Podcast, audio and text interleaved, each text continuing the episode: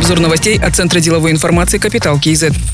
В течение пяти лет исламский банкинг значительно вырастет в странах СНГ. Лидерами станут Казахстан, Кыргызстан, Таджикистан и Узбекистан. Правительство стремятся создать законодательную и регулятивную базу, говорится в отчете агентства Moody's. Сейчас в Казахстане доля исламских банковских активов в общем объеме банковского сектора составляет 0,2%. Правительство намерено увеличить показатель до 3% к 2025 году. В Кыргызстане планируют нарастить долю до 5% к 2021 году. В то же время в отчете говорится, что в большинстве стран СНГ есть регулятивные препятствия. Например, покупка и перепродажа активов, которые являются частью многих стандартных сделок исламского финансирования, облагаются налогом на добавленную стоимость. В некоторых странах депозиты исламских банков не покрываются государственными системами страхования вкладов.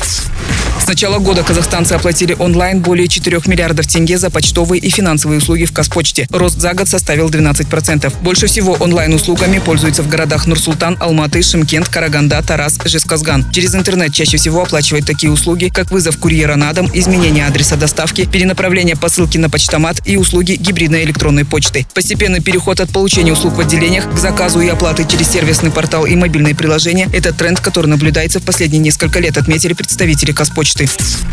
Акимам надо принимать скоординированные меры с Министерством торговли и интеграции для того, чтобы продвигать товары своих регионов. К этому призвал министр Бахат Султанов. На шесть регионов приходится 80% экспорта обработанных товаров. Практически во всех областях, кроме Жамбылской, работают экспортные советы. Кроме того, создано единое окно для экспортеров Кастрейд. Он будет выступать агентом между предприятиями и госорганами и позволит вести скоординированную политику, отметил министр торговли и интеграции Бахат Султанов.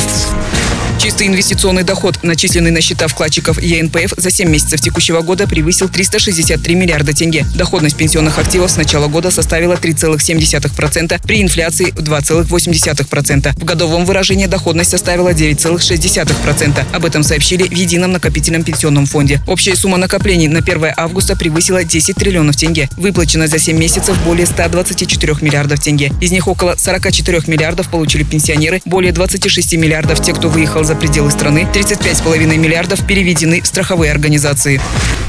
Послом Казахстана в Монголии назначен Жалгас Адилбаев. Он работает в системе Министерства иностранных дел более 20 лет. В разные годы был руководителем службы государственного протокола МИД, работал в посольствах в Литве, Австрии, Армении. Был генеральным консулом Республики Казахстан в иранском городе Горган. Затем занимал должность заместителя главы Комитета международного экономического сотрудничества. До назначения был послом по особым поручениям Министерства иностранных дел. Другие новости об экономике, финансах и бизнес-истории казахстанцев читайте на Капитал Киезет.